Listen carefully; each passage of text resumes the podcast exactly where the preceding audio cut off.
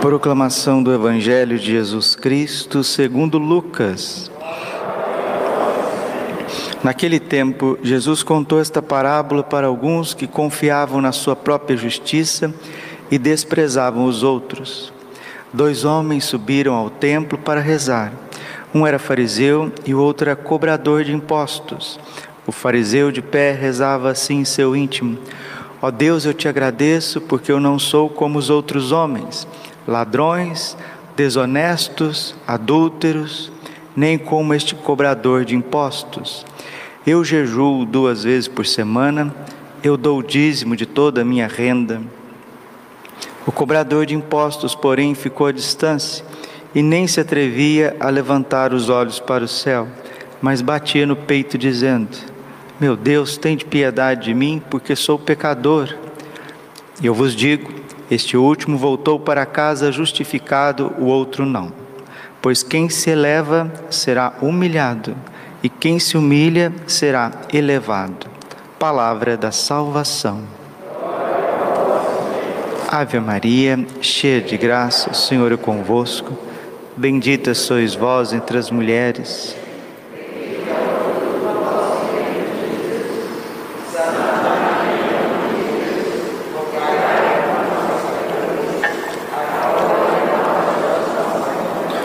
Vinde Espírito Santo, vinde por meio da poderosa intercessão.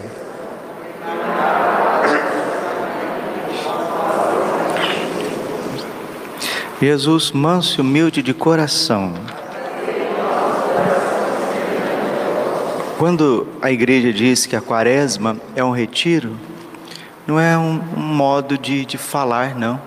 É mais pura verdade. A quaresma é um retiro. E se nós prestarmos atenção nas leituras, na liturgia de cada dia da quaresma, a gente vai ver que tem um itinerário. Vejamos, por exemplo, essa semana as nossas missas pelas, pela manhã.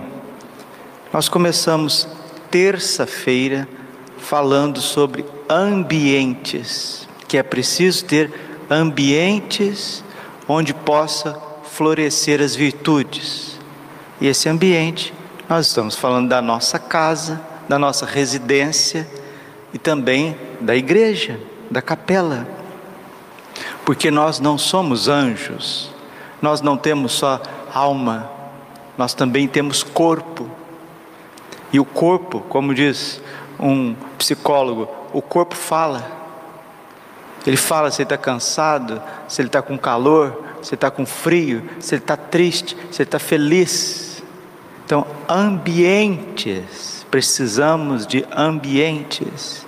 Na nossa casa, que o Sagrado Coração de Jesus Imaculado Coração de Maria esteja entronizado, que tenhamos um crucifixo na nossa casa, com a graça de Deus, pedir a Nossa Senhora do Desterro para arrancar a televisão do centro da casa.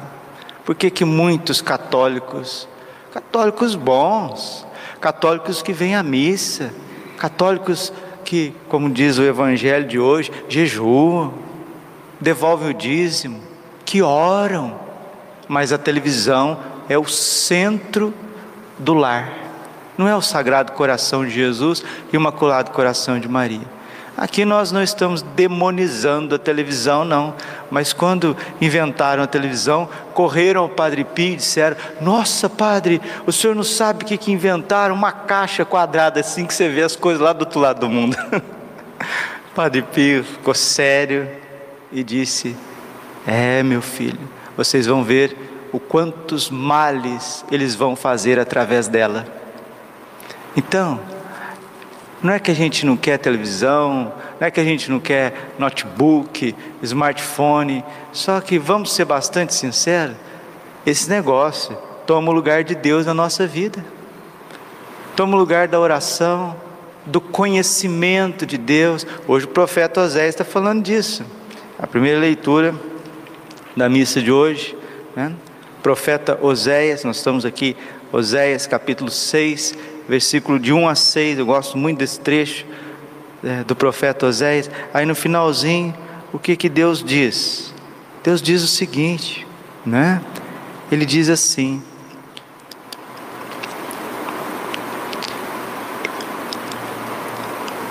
O Senhor diz assim, aqui no versículo 6, Oséias 6,6, famoso, conhecido: Quero amor e não sacrifícios, conhecimento de Deus, não holocaustos.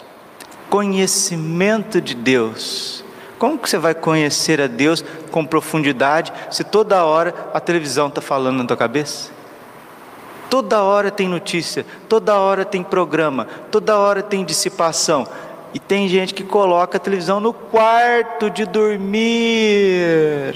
No quarto. Isso é um crime de lesa majestade, espiritualmente falando. O quarto é a cela. Ontem eu estava atendendo um seminarista em direção espiritual. E ele partilhando um pouco da vida dele, de oração comigo, ele dizia: Padre, já faz tempo que Deus tem me chamado a encontrá-lo dentro de mim. Padre, eu já tomei consciência que eu sou casa de Deus. Elizabeth, casa de Deus. Elizabeth significa isso, casa de Deus. Elizabeth da Trindade. A santa carmelita mística que sentiu o movimento da Trindade dentro dela. Ela sabia quando era o Pai, quando era o Filho, quando era o Espírito Santo estava falando com ela. Ele fala, Padre, já faz tempo que eu tenho recebido o convite. Vem, eu quero estar contigo. Mas como que a gente vai estar com Deus dentro de nós, com o celular na mão toda hora? Vendo notícia, mandando notícia, até evangelizando. Como? Como? Não tem jeito. Não dá. É o que eu sempre tenho falado para vocês. A gente quer misturar o bem e o mal, né? O mal ali é a ocasião da dissipação, não que você esteja vendo pornografia, não que você esteja é, xingando os outros, não que você esteja comprando ali pela internet desenfreadamente, mas simplesmente vendo isso, vendo aquilo, tomando a tua atenção por aquilo, tomando aquela atenção por aquilo, para aquilo outro. Televisão nem se fala, né? Denota uma carência muito grande. E esse fenômeno de televisão vem muitas vezes pessoas que moram sozinhas, às vezes ficam ali é, com aquela dependência afetiva da televisão. Casais que estão em crise, crise, a mulher deleta o homem que vai para a televisão. O homem deleta a mulher vai para o jogo de futebol. É uma miséria danada. E a gente acha que é normal, porque é simplesmente um aparelho para o padre não delongar muito nisso, volta um pouquinho. Nós começamos a semana falando de ambientes. O ser humano precisa de ambientes onde floresçam as virtudes: virtude da piedade, virtude da ordem, virtude da diligência, a virtude da beleza, porque aí a gente desenvolve o nosso ser, vai para frente, não para trás. Ouvimos também profeta Jeremias, nesse mesmo dia, dizendo: se a gente não vai para frente, a gente vai para trás. Então a gente precisa desenvolver. Isso foi terça-feira. Quarta-feira nós falamos desse trinômio que não pode ser separado um do outro. Oração, a oração pede, o jejum recebe, a misericórdia. O, o jejum alcança, a misericórdia recebe. A oração pede, o jejum alcança, a misericórdia recebe. E nós estávamos ali lendo o texto do doutor da igreja, São Pedro Canísio, Canísio, dizendo que aquele que ora também jejua, mas também tem a sensibilidade com os pequenos, porque essa vai ser uma oração infalível, né? E ele dizia que muitas vezes a gente está disposto a orar, disposto às vezes a jejuar, como o homem do evangelho hoje aqui, o publicano, o fariseu e o publicano, o fariseu estava disposto a orar, estava disposto a jejuar, mas depreciava os outros, achava que era melhor do que os outros. Então, a gente precisa ter ambientes, a gente precisa unir a oração, o jejum e a esmola, a misericórdia, a sensibilidade com os outros. E conto para vocês, nesse dia, no dia da misericórdia, que nós falamos pela misericórdia, era uma quarta-feira, eu fui fazer algumas visitas pastorais no hospital, confessar, levar o Santíssimo, fui na casa de pessoas mais idosas, fui levar o Santíssimo. Aí, quando eu saí assim da casa, aí tinha um irmão de rua mexendo no lixo. Estava lá mexendo no lixo, achando coisa para comer. Aí ele me viu de novo, seu Papa! Falei, não, não sou Papa não, e nem quero ser, né? Qual que é o seu nome? Aí eu falei para ele, Jesus Cristo. Ele falou, não, mentira, não é Jesus Cristo não. Qual que é o teu nome? Eu falei, sou, sou Jesus Cristo. Não, o senhor está falando mentira para mim. Eu falei, ah, sou o Padre Braulio. Ah, Padre Braulio. Bom, eu fumo, sabia? Eu fumo. Eu bebo. Eu falei assim, mas Jesus te ama. Você fuma, você bebe, mas Jesus te ama. Jesus quer o teu bem. Aí ele falou: Me dá, padre, eu estou triste. Falei, vem cá, o padre vai te dar uma benção.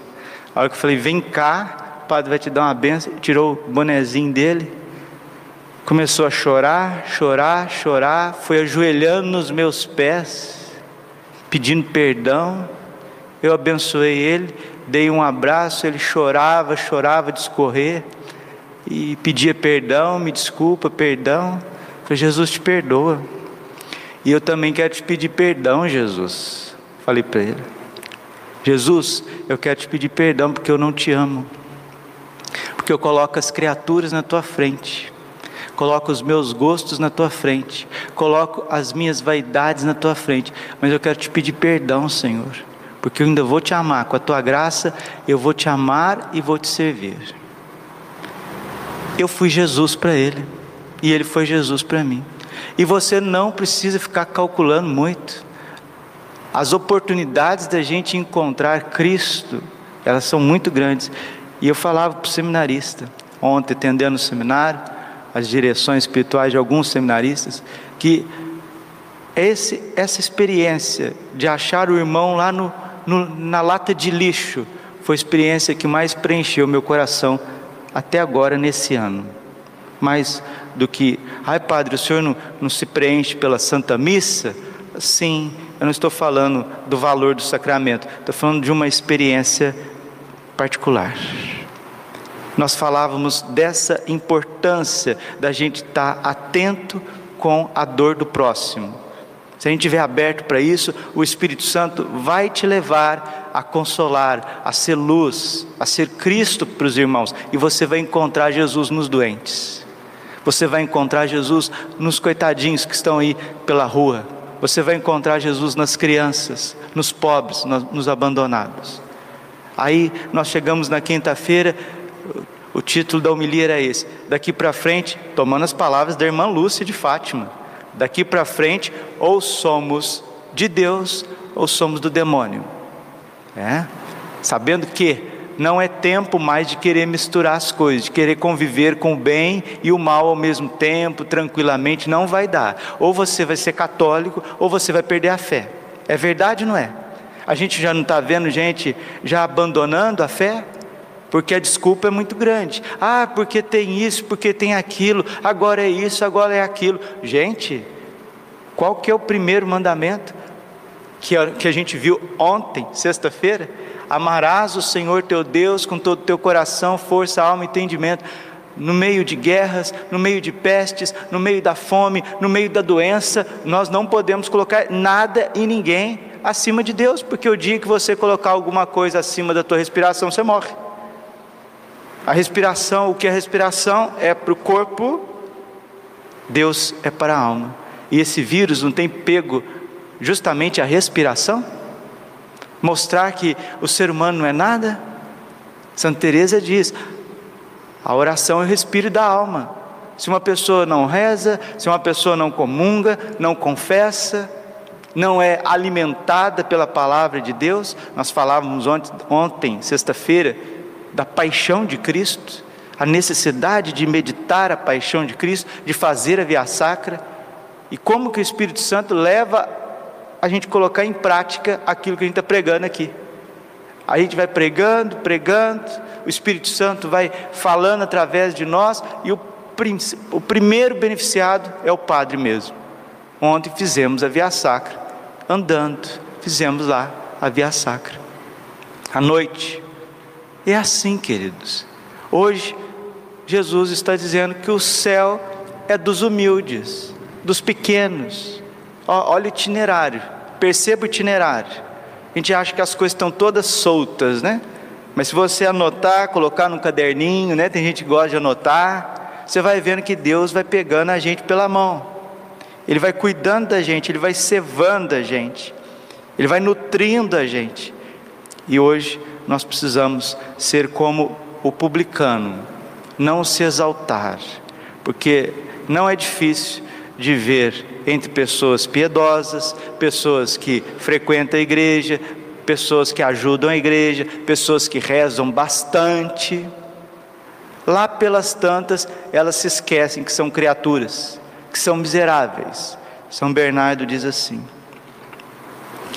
Nunca esqueças daquilo que eras, pó, daquilo que és, vaso de esterco, daquilo que serás, pasto de vermes. E não permitas que o orgulho tome conta do teu espírito. Tobias capítulo 4, versículo 12. O velho Tobit chega para o filho que vai sair em missão, sair para a vida, vai casar, vai tocar a vida e diz: Meu filho, nunca permitas que o orgulho tome conta do teu espírito, porque ele é a raiz de todos os males. Ah, porque eu já servi a Deus tantos anos.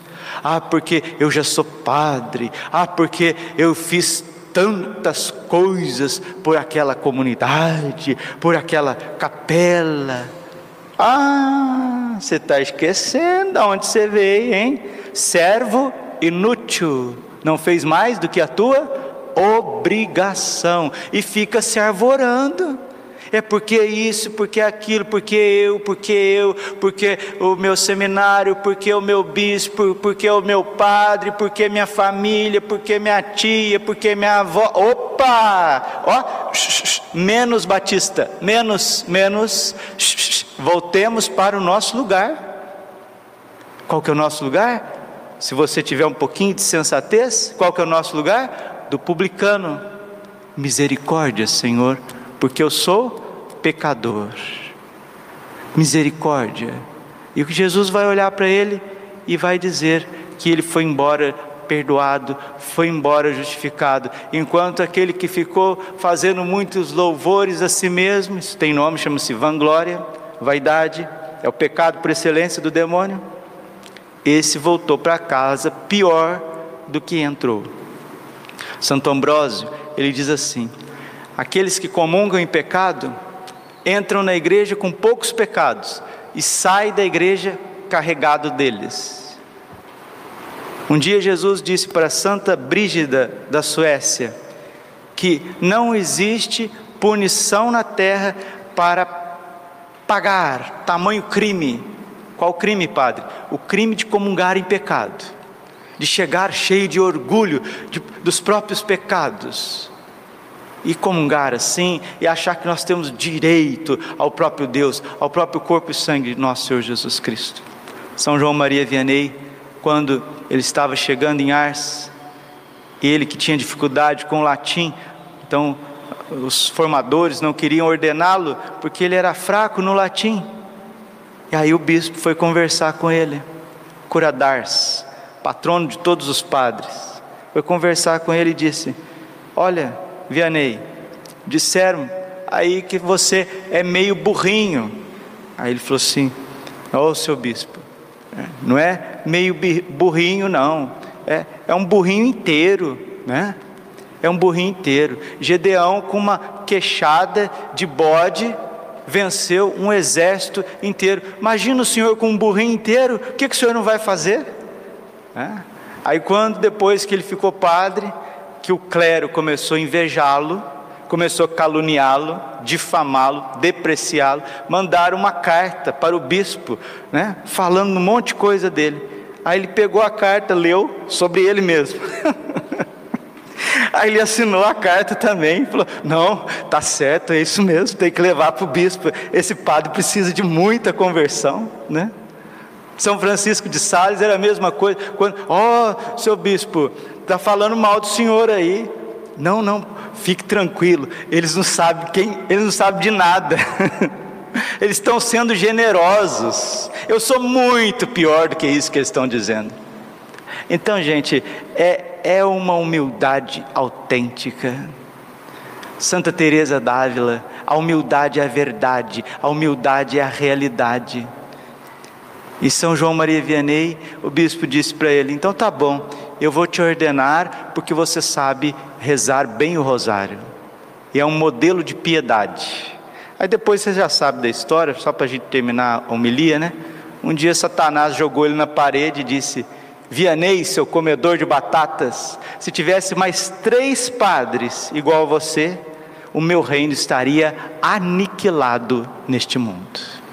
Era o padre burrinho, era o padre louquinho, era o padre feinho e tinha muitos outros adjetivos, né? Mas o mundo espiritual conhecia aquele homem porque ele era humilde, porque ele era orante, porque ele era penitente, porque ele era manso, porque ele era cheio de amor por Jesus e Nossa Senhora e as almas. Então vamos pedir esse dom nesta Santa Missa, dom maior de todos, né? É a humildade. A humildade fez com que Jesus descesse do céu. A humildade fez com que Jesus fosse até a cruz.